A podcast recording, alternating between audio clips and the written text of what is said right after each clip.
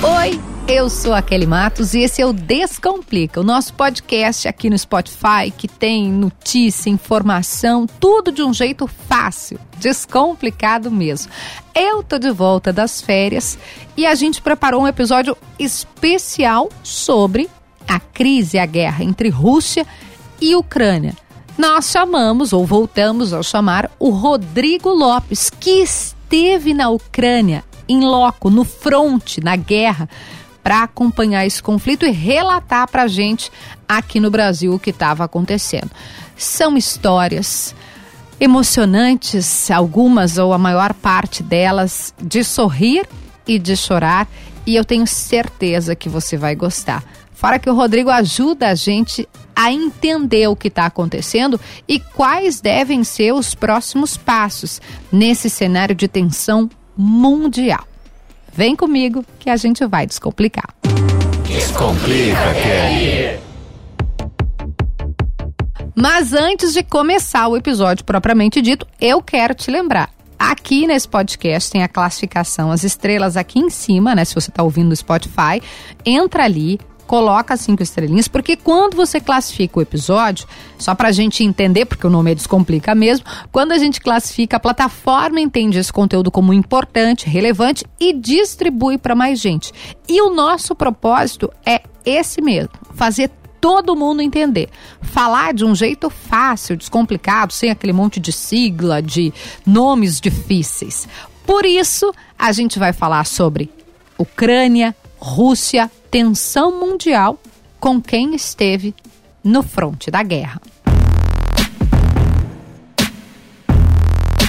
E esse podcast tem a honra de retornar nesta temporada nova com um convidado, um sócio, alguém que é ilustre demais para estar aqui, porque ele chegou recentemente do fronte da guerra da Ucrânia. Ele esteve em solo ucraniano, fez toda a cobertura especial para a Rádio Gaúcha, para Zero Hora, para GZH. Rodrigo Lopes, que prazer. Sempre é um prazer, mas mais prazer ainda te receber aqui. Tudo bem? Oi, Kelly. Obrigado pelo convite. Tu também tá voltando de férias aí. É um prazer ser o primeiro convidado do, do podcast. Ah, imagina! Nesta temporada pós-férias, né? e lembra que você saiu de férias primeiro, né? Isso. E aí a gente falou, ó, oh, o que será que vai acontecer durante? Você voltou exatamente quando a guerra começou. É, e no é. dia seguinte eu já estava embarcando para a Alemanha. Né? Exatamente. Né? Rodrigo, eu quero saber tudo. Eu te vi, vi os vídeos, vi as fotos, vi é, compartilhar informações, você compartilhar informações. Primeiro, a primeira pergunta que eu queria fazer é que cheiro tem, né? Que, que, que visão você teve? Eu queria que você contasse, assim, para quem, é, como eu, como quase todos nós né, não estivemos lá, em que pese a gente lê as notícias, o que, que mais te, te, te chamou, te saltou aos olhos na Ucrânia, estando quando você entrou de fato? Sim, sim. Kelly, foi uma cobertura extremamente cansativa, né? Porque foram uhum. 11 dias de cobertura. Eu troquei de hotel oito vezes. Eu estive em oito, em oito hotéis diferentes nesses 11 dias. Então, raramente eu dormia no mesmo local. Uma noite, uma noite sim e na outra.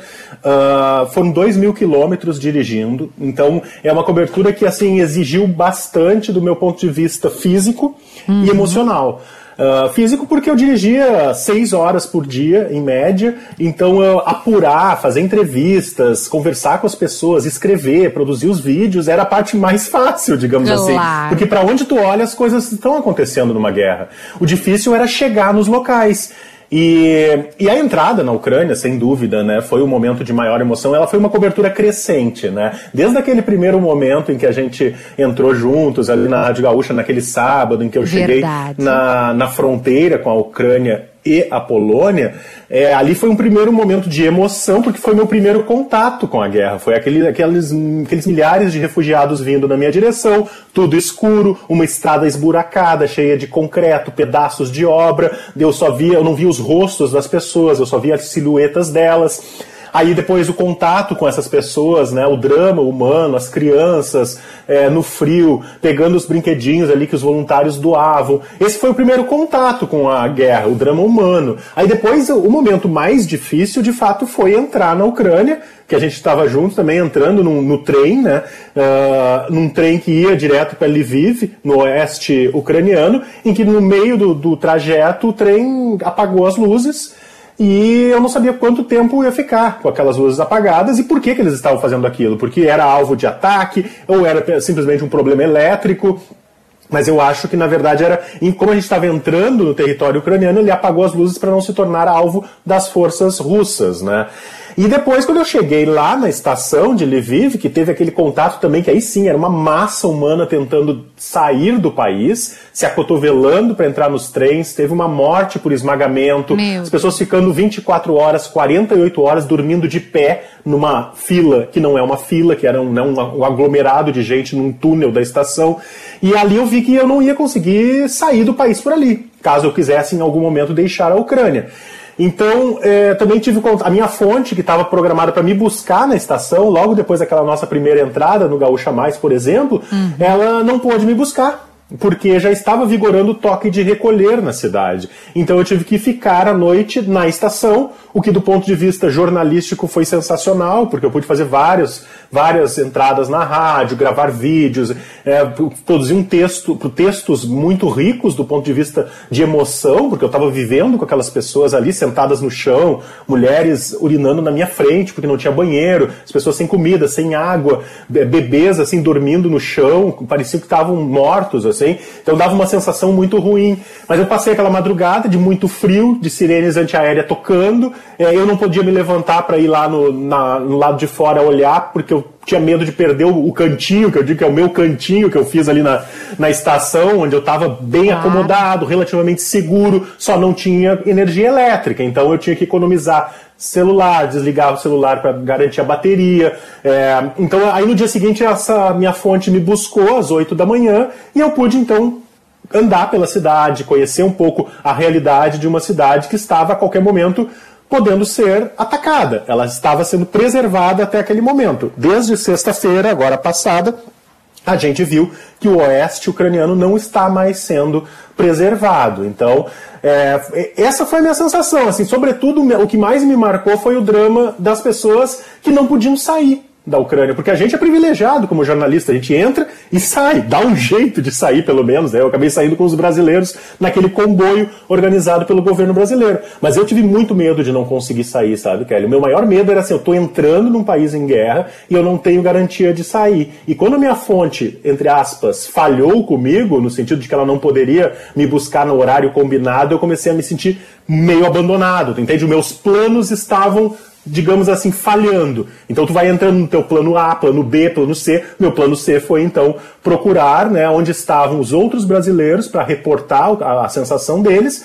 E casualmente eu fiquei sabendo depois que no dia seguinte lá, uh, ou nos dias seguintes ia ter um comboio para que eles iam sair do país. Então eu resolvi integrar esse comboio, ao mesmo tempo que eu saía com eles, eu podia reportar claro. a história desses brasileiros também saindo, porque ir adiante a Kiev, por exemplo, ou Kiev, como dizem os ucranianos, que é a capital, não havia condições de segurança naquele momento. Né? A maioria dos jornalistas estavam saindo já de Kiev, estavam indo para Lviv, onde eu estava, porque a cidade está sendo massacrada. Não, né? Rodrigo, desde a, o início do conflito. A gente está conversando aqui hoje, dia 14 de março, eu não sei que momento você está ouvindo esse podcast, mas houve a morte de um jornalista, né? Você isso. reportou isso. E, e a, ainda que todos nós tenhamos a, a missão, o propósito, né, o dever de informar, em determinados locais, em especial se tratando de uma guerra, não existe um, um, uma segurança, uma, uma, certeza de segurança em qualquer que seja o local.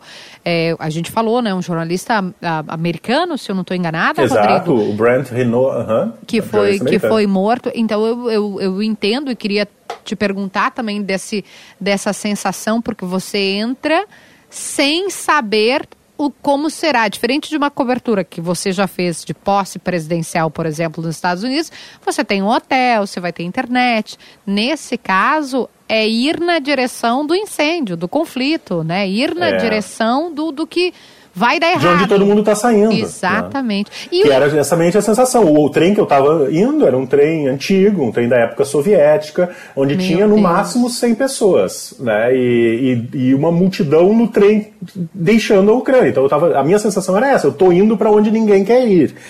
E, e, a gente sabe que a nossa missão, que é, né, é para isso que a gente faz jornalismo, porque a gente quer reportar os fatos do local onde eles estão acontecendo. E, mas, claro, a segurança em primeiro lugar. E eu tenho uma preocupação muito grande com isso, até com base nessa experiência de outros conflitos no Iraque, na Síria, no Líbano, na Líbia. Mas cada, cada situação é diferente, né, uhum. Kelly? E estava pensando o seguinte ontem: é, essa é uma guerra que fazia muito tempo que a gente não via uma guerra entre dois estados formais, ou seja, são exércitos, forças armadas da Ucrânia contra forças armadas da Rússia. Então, uh, nós Uh, normalmente nesses outros conflitos do início do século XXI, a gente acompanhava o conflito ou pelo lado dos, dos rebeldes que estavam ocupando, por exemplo, né, um, um, país, como os rebeldes que lutaram contra o, o ditador Gaddafi na uhum. Líbia, então a gente ia embedded, que a gente chama, ia embutido dentro dos, dos, dos grupos rebeldes e avançava com eles. Então tinha uma mínima estrutura. Mal ou bem, a gente acabava muitas vezes sendo bombardeado, atacados uh, junto com eles mas tinha um lugar para dormir, tinha um lugar para transmitir as informações. Nesse conflito, a gente está numa condição muito mais parecida com a de civil normal mesmo.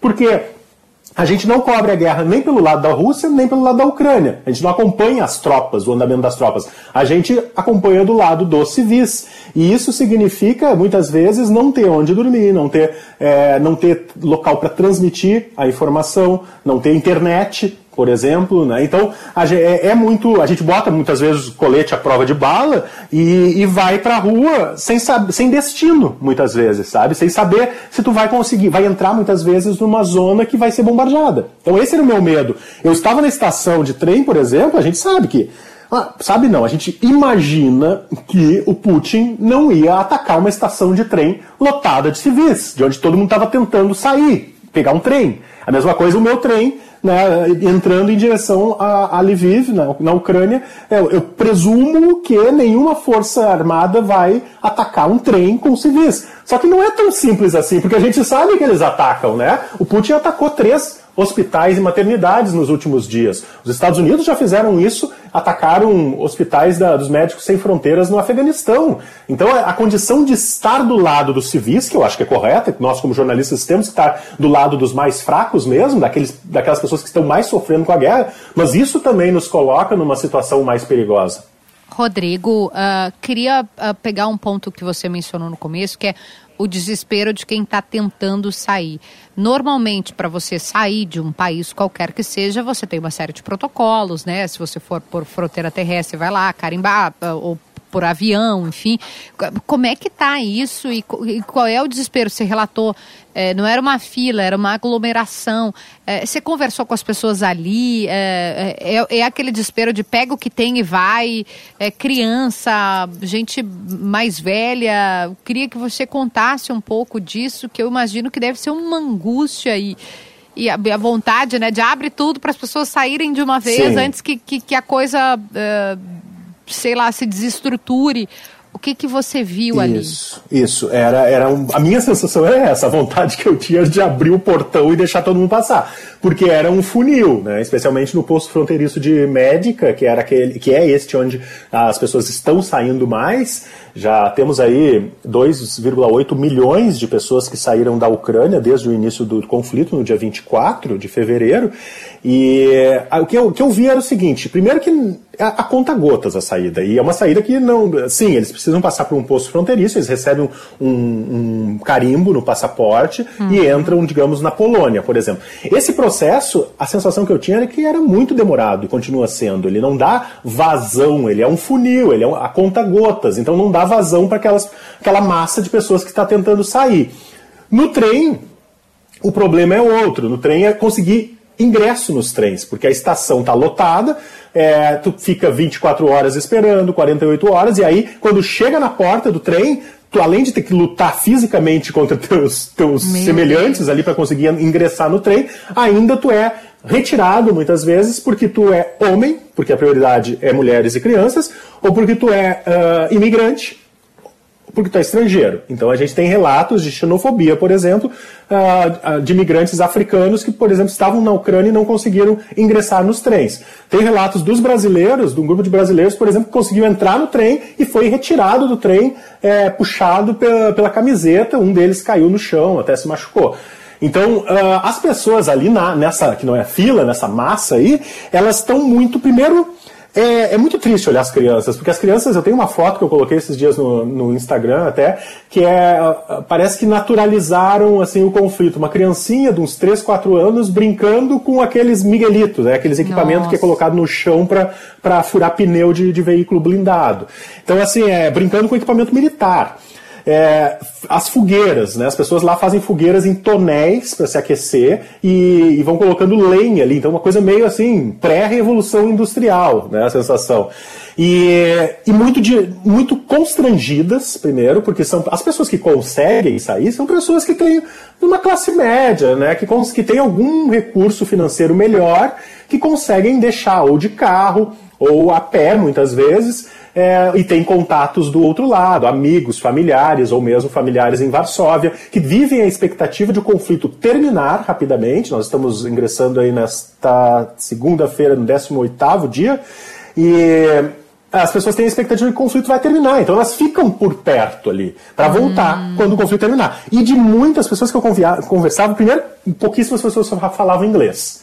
Então eu tive muita dificuldade num contato pessoal, assim, entender. Os mais jovens conversavam inglês, mas aí tinha um outro problema, eles estão desconfiados e constrangidos. Constrangidos pela situação de realmente pega o que dá e sai, e, e aí tá com uma mochilinha, uma mala, às vezes com a com as crianças só no carrinho e no carrinho do bebê e uma mochila, por exemplo, é, e, e, e, desconfiados. E essa foi uma sensação que eu senti lá na, na, estação e depois no centro de Lviv, porque tem muitos russos possivel, possivelmente infiltrados na população.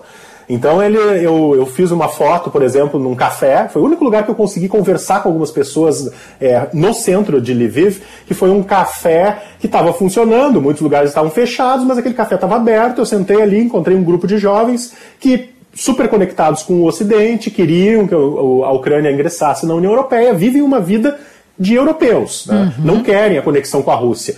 Mas eu saí dali e aí depois da conversa e fui fotografar a placa do, da rua onde, onde eu tinha feito a, a entrevista para lembrar depois de colocar no o texto local, e tal, claro. o local, exato. E aí uma mulher passou por mim me xingando em ucraniano, eu não entendi.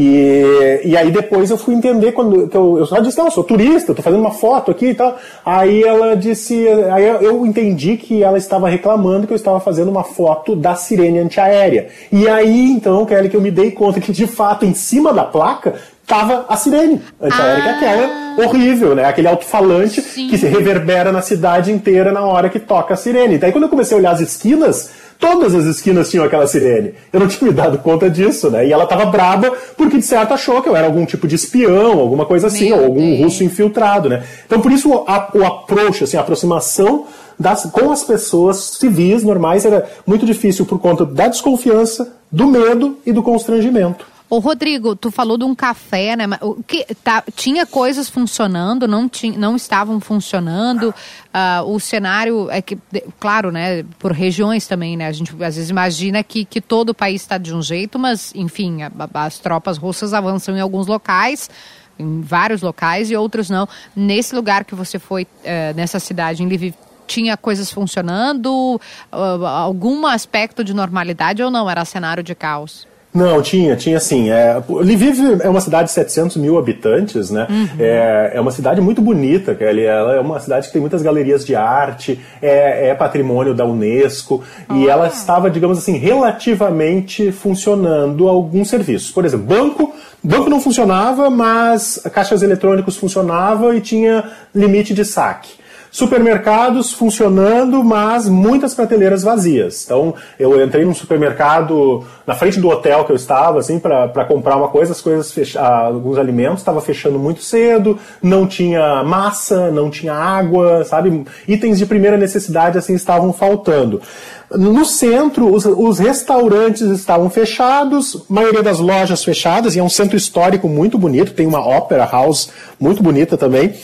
Tudo fechado, poucas, pouquíssimas pessoas andando no centro. Eu passei na frente do, do prédio da prefeitura, por exemplo, de Lviv, e é um prédio também muito bonito, mas assim, um passeio meio rápido porque acaba sendo um alvo militar. Dias antes, é, os russos tinham atacado justamente um prédio muito semelhante em Kharkiv, se não me engano, a outra cidade lá do leste uhum. do país. Então não dá para ficar muito tempo, né? Porque se, se eles atacarem os, a cidade, o centro e a, os órgãos administrativos vão ser os primeiros alvos.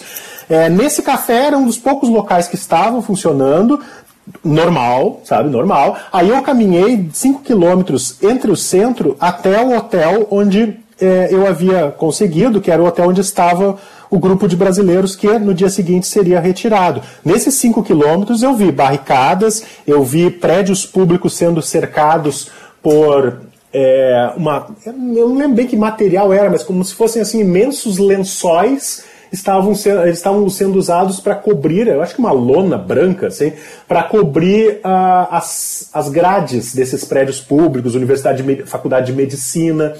Então a, a ideia justamente era tentar dar algum nível de proteção ou dificultar o eventual avanço dos russos. Rodrigo, tem uma pergunta que eu já te fiz em outro momento aqui no podcast, antes de tu ir para lá, a gente nem imaginava, ou imaginava que talvez o conflito fosse se acirrar, mas não, não imaginava que seria uma guerra como a gente está vendo. É que é o que, que os ucranianos querem. Porque a gente vê o que, que o Putin quer, o que, que o Biden quer, o que, que a OTAN quer, o que, que o Macron quer, mas é difícil uh, também ter uma, uma uma certeza sobre o que, que os ucranianos querem. E aí, eu, eu tenho tanta pergunta para te fazer, nós vamos ficar até amanhã. Mentira, o Rodrigo está cheio de compromisso. Mas aqui, eu quero entender também. Uh, a gente ouve, estando aqui no Brasil, de um lado, ah, as conversas entre os dois, os representantes estão avançando. E de outro lado, a gente ouve Estados Unidos dizendo, não, tá muito difícil, se eles atacarem aqui, a OTAN vai ter que intervir e aí é a terceira guerra mundial. É que você pode escolher por, por onde começa a responder. Vamos começar pela sensação, é, os ucranianos. Essa, é, até pela dificuldade do acesso, mas com todas as pessoas que eu conversei, para mim ficou muito claro um cenário meio bipolar, digamos assim. Aham. Metade da Ucrânia uh, para o oeste, né, as cidades, uh, especialmente da região da Crimeia e do Donbass, uh, muitos pró-russos, né? que, que ok, vamos, vamos aceitar que a guerra, a Ucrânia precisa ceder esses territórios e vamos e, e pelo menos é uma tentativa de cessar fogo, é o, a região do Donbass, especialmente as duas grandes uhum. repúblicas lá de Donetsk e Luhansk que ficam nas mãos dos russos e ok, termina. Então existe essa identificação. Segundo é importante, mesmo que o pessoal do, le, do oeste, perdão, que seja, digamos, capital Kiev e região oeste, Lviv e outras grandes cidades, que são favoráveis a uma conexão maior com a União Europeia e com a OTAN, não significa necessariamente que eles vejam os russos como inimigos, ou não viam até agora, pelo menos. A ideia é eles têm uma aproximação muito muito forte com os russos. Eles falam, em geral, russo, especialmente as pessoas de 40, 50, 60 anos, então 80 uhum. nem se fala. Tem uma, uma cultura né, muito próxima do, da Rússia. Então eu vi um país realmente dividido, assim. E, e sobre para onde vai as negociações, não há dúvidas, Kelly, que o, o conflito recrudesceu nos últimos dias. A gente tem visto a, ataques a áreas civis mais fortes, né, as maternidades e hospitais. A gente tem visto que os russos estão avançando para o oeste, que era uma região que não tinha ataques. A gente tem observado que os russos estão usando cada vez mais munições menos precisas, ou seja, o risco de cair um míssil na fronteira com a Polônia, por exemplo, ou na Polônia, é maior hoje, também por, por conta da munição que está sendo usada. Isso significaria né, um ataque à OTAN, um membro da OTAN, um ataque contra todos, e aí sim uma guerra total entre a OTAN e a Rússia. A moral das. os russos, aí que eu tenho uma dúvida também, compartilho contigo. Os, a gente não sabe se a Rússia não conseguiu ocupar Kiev e as grandes cidades, por, por conta da resistência das forças ucranianas que contam com o apoio dos civis ucranianos e de voluntários estrangeiros,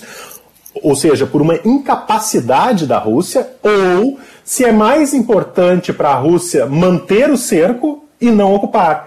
Porque é uma dúvida estratégica que eu tenho, porque daqui a pouco a pressão é mais importante, a ameaça de invasão, do que tu ocupar a cidade e tu ter que arcar com os custos de uma ah, ocupação. Ah, eu te pergunto, mas por que, por que ficar ali uh, a, a, a tensão também Porque tu ajuda? fica barganhando, tu ah. fica usando isso no, no, no, campo diplomático, né? Ah, eu vou invadir, eu vou ocupar. Então talvez para o Putin, é uma dúvida que eu tenho, talvez para o Putin seja mais interessante manter este medo do que ir lá ocupar e ter que arcar com os custos, como os Estados Unidos tiveram na, no Afeganistão Sim. e no Iraque. Mas é só uma percepção, tá? Não tenho, não tenho garantia sobre isso. Mas o fato é que não houve a ocupação do jeito que uh, rápida como se esperava.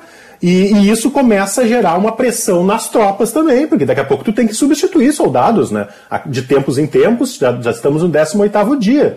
É, as tropas que estavam lá do primeiro contingente já devem ter sido substituídas pelo segundo. E, e moral das tropas, pô, a Ucrânia é um país pequeno, um país né, que não é uma potência nuclear como a Rússia. E pensa isso na cabeça do soldado. Daqui a pouco ele começa a também cometer atrocidades em função dos problemas psicológicos que ele está enfrentando. Então vejo muito difícil assim uma saída. Nós estamos num impasse. As negociações, pelo menos, elas continuam acontecendo e é aquilo que a gente fala na diplomacia. Enquanto houver diálogo, há esperança e enquanto uma reunião termina com a promessa de uma próxima reunião, nem tudo está perdido. Que houve três reuniões de nível médio, de escalão, uma de, de nível alto, que foi o encontro entre os chanceleres na sexta-feira, uhum. E agora se fala aí de uma retomada. Hoje teve uma que ficou também para ser terminada nessa segunda-feira, ficou para ser terminada na terça-feira, e se fala de um possível encontro entre o Putin e o Zelensky. Eu não vejo a possibilidade dos dois presidentes Será? se encontrarem frente a frente sem que tenha sido já costurado um acordo, né, Kelly? Nenhum dos dois vai sair da reunião de mãos vazias, com as câmeras do mundo inteiro olhando para eles e eles não anunciarem alguma coisa. E aqui eu vou dizer o seguinte: infelizmente, eu não vejo uma saída para a Ucrânia que não seja ceder a a Crimeia, ou seja, aceitar que houve esta anexação e aceitar esse, esse território como russo, território que foi aceita, anexado lá em Sim. 2014, e ceder o Donbas para os russos, porque não, não tem. Ah, e, e, além disso, a promessa de que a Ucrânia não vai entrar na OTAN. Em outros podcasts a gente já falou isso. Hum. A OTAN não quer a Ucrânia.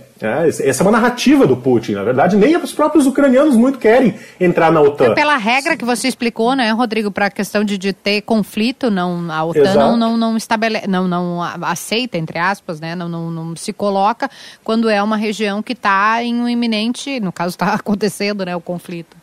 É, quando tem litígios de fronteira, Litígio, não pode ser membro da OTAN. E, e, na verdade, o Zelensky já tem dito isso, que pode abrir mão de entrar na OTAN, e, e ele não tem falado sobre a, a, a, questão do Donbas, ele doaria, deixaria, permitiria, uh, abriria a mão desse território, e aí que fica a dúvida, porque daí às vezes ele fala que pode fazer concessões, e aí no dia seguinte o chanceler vai lá e fala que a Ucrânia jamais vai se render. Né? Então fica contraditório, fica difícil a gente saber o que está sendo tratado a portas fechadas. Rodrigo, eu tenho uh, para a gente encerrar duas encomendas, que é primeiro, o, o, que te fez sorrir, a cena que te fez sorrir e a cena que te fez chorar. É, então eu vou ter que, como eu não combinei contigo isso antes, eu vou ter que falar alguma coisa enquanto tu pensa. Eu vou dizer para vocês irem lá no Instagram do Rodrigo, nas redes sociais do Rodrigo, em gzh.com.br. Tudo isso eu estou dizendo para o Rodrigo, para dar tempo de pensar. gzh.com.br é. tem a, cobertura completa e uma riqueza, como diz o Rodrigo, de textos, de vídeos. Ele foi à Ucrânia, ele teve toda essa experiência. E aqui nesse podcast, inclusive, se você voltar um pouquinho, a gente fez vários episódios, inclusive quando o Rodrigo estava tentando entrar, ele contando toda a, a o esforço que era né? Foi a, a, região da fronteira. Nós recuperamos o áudio, o primeiro áudio de quando ele chegou. Ele se emocionou, eu me emocionei. Foi uma coisa de arrepiar, assim. Foi realmente um.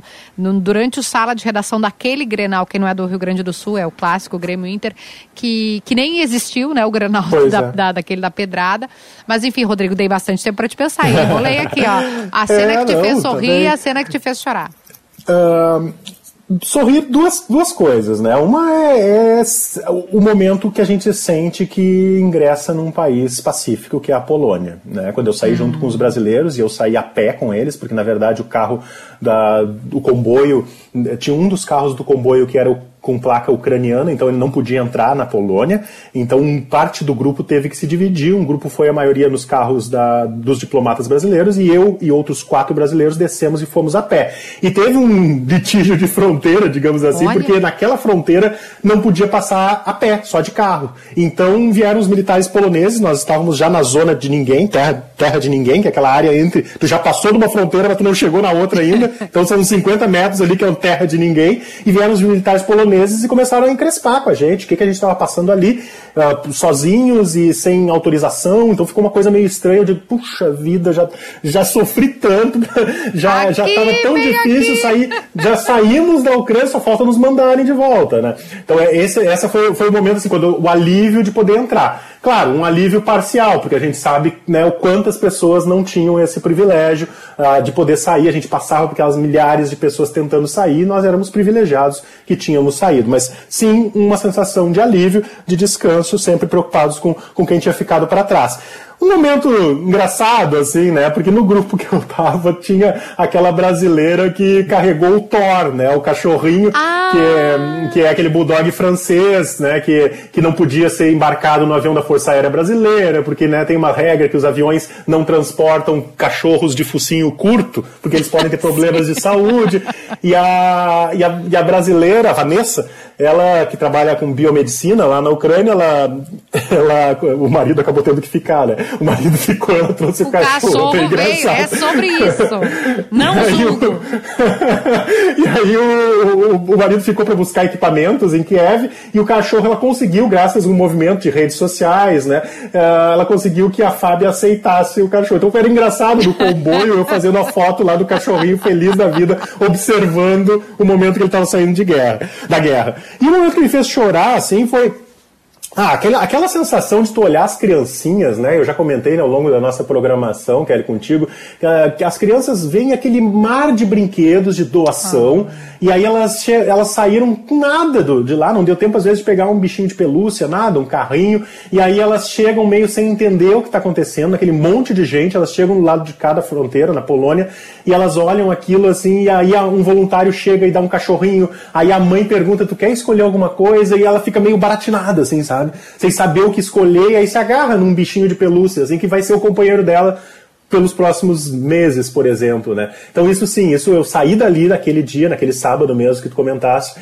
muito tocado, porque eu estava cansado da viagem, porque eu tinha é uma ansiedade para conseguir chegar, né? Tinha dirigido seis horas, não tinha dormido 48 horas porque tenho dificuldade de dormir no voo. Na noite anterior tinha começado o ataque, eu tinha transmitido para Gaúcha o tempo inteiro. Então tu tá cansado, tu tá Tu, tu, tu, lembra da tua família, tu é, tu, tu é confrontado com aquelas cenas como se fosse uma realidade paralela, né? E, e mais realidade paralela ainda foi depois que eu saí e fui para Varsóvia, saí da Ucrânia e fui para Varsóvia, e as pessoas levando uma vida normal, sabe? Na capital da Polônia. E eu desembarco no Brasil quase como se fosse realmente uma realidade paralela, porque em 48 horas antes tu estava no meio do conflito, vendo aquele drama todo, e aí tu chega num país onde a vida relativamente está normal. Então isso te, isso te choca, te emociona. Eu tô sem, praticamente. Essa noite passada, de domingo para segunda, é que eu consegui dormir. Porque as últimas noites eu tenho acordado muito ansioso, com, sabe, com insônia, fico pensando na sirene antiaérea também, que era uma coisa que agonizante nos meus ouvidos o tempo inteiro. É, foram duas vezes, mas parecia que eu ficava ouvindo aquilo quando eu deitava. Então são várias, várias a memórias. A sirene toca, né? Rodrigo, quando, quando tem uma explosão? Ou, ou... Quando há o risco de uma explosão, sim, a sirene toca. É, aconteceu em duas ocasiões enquanto eu estava. Em três. Uma eu não ouvi, que foi quando eu estava na estação, porque eu achei que era e eu não podia sair para ver se era, Meu não podia ir para lado de fora. E duas quando eu estava no hotel. E então a, era de noite, uma era 10 da noite, começou a, eu tava, acho que eu estava prestes a fazer um boletim para a rádio e, e aí começou a tocar. E aí tu pensa assim, pá, não acredito, já é a, a sirene, sabe? Porque é algo que não é muito, não é no nosso dia a dia, né? Aí eu fui na janela Enquanto isso, tu já ouve as pessoas lá do corredor do hotel saindo, fechando porta, a recepcionista do hotel passando e vamos lá, vamos sair, vamos sair, vamos pro abrigo. E eu queria registrar o, o áudio e o vídeo, então eu fui pra janela, gravei assim 20, 30 segundos e já saí. Aí tu pega o que tu tem à mão. Pega, peguei meu passaporte e vai pro abrigo antiaéreo, que fica no subsolo do hotel.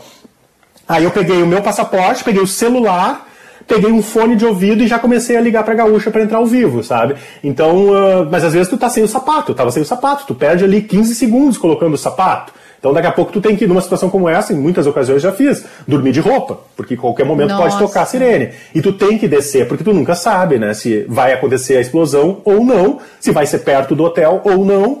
Então aí fica 15 minutos nesse abrigo, que é um, o abrigo do hotel que eu estava era uma, era uma espécie de sala de aula, assim, onde tinha várias classes, brinquedinhos para as crianças ficarem ali passando tempo, livrinho de colorir.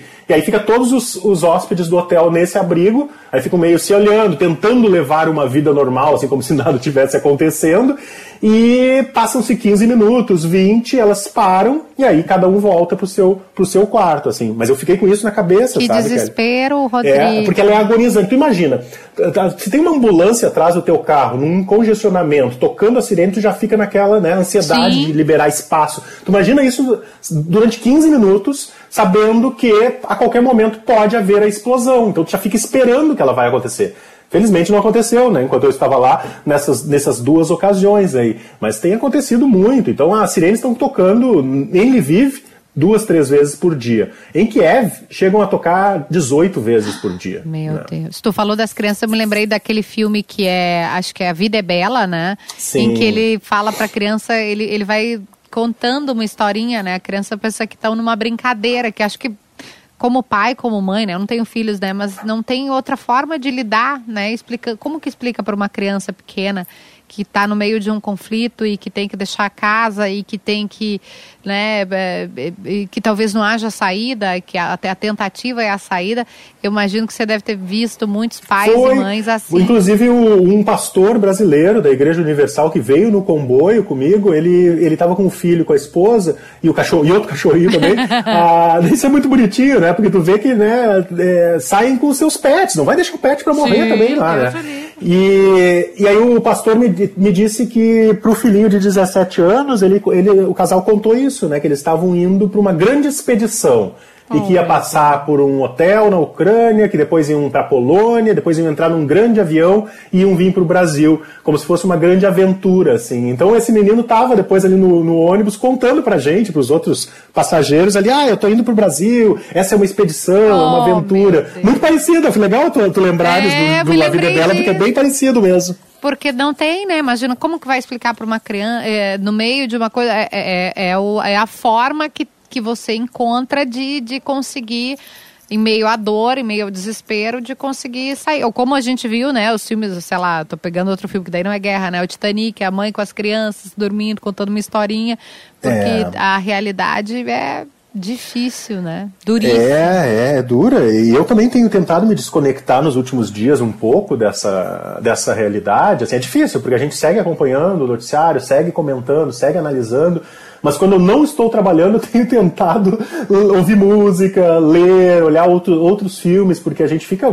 E olha, a experiência que eu tive foram de 11 dias, não se compara uhum. ao que imensamente a população tem passado na Ucrânia. Mas esse recorte, né, essa experiência pequena, perto da, do sofrimento da, de, de, milhões de pessoas da Ucrânia, me ajudou a compreender um pouco mais uh, o, o, que é a guerra, né? Porque é política, como eu te falei, é uma questão é. política. Não é uma questão de ódio entre os dois povos, é uma questão de interesse entre governos. Que loucura, né? Eu, eu, me pergunto, como tu falasse aqui há pouco, né? Como é que a gente chegou nisso, né? Como que a gente, de, a gente, eu digo ser humano, em, em aceitar, em entender e, e, e tornar normal que, que, que as crianças, assim como esse caso, né? Os refugiados também, que, que as crianças morram tentando sair do seu país, tentando né, viver uma vida digna, mas aí é assunto para outro podcast. Eu vou deixar o Rodrigo descansar, porque afinal de contas, né, o Rodrigo vem aqui, ele fala nesse podcast, ele é sócio sem participação nos lucros, porque aqui a gente não ganha lucros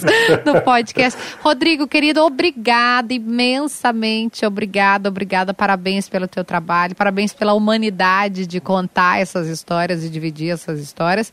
E não pensa que tu tá livre do podcast porque tu voltou pro Brasil, tá? Porque não, não, ainda tem muita voltar. coisa pra gente falar ao longo dos episódios aqui. Obrigada. Sim, Kelly, obrigado. Obrigado pelo teu carinho todo nesse período todo aí que eu tava lá também. Os ouvintes, né, que eu costumo dizer, assim, Uhum. nos piores momentos, né, eu sabia que os ouvintes estavam comigo, sabe? Estavam acompanhando, mandando mensagem. A cada relato que eu fazia, parecia que eu não, eu não me sentia sozinho. Então isso era muito legal. Eles mandavam Porque que estavam sabia- rezando pra ti. Eu, eu ficava com o WhatsApp da rádio, né? E eu, ah, não, estamos rezando pro Rodrigo. Aquele dia da entrada do trem, que, que o Rodrigo entrou Uhum. ao vivo, e curioso, era comigo também o programa. Tava de tarde.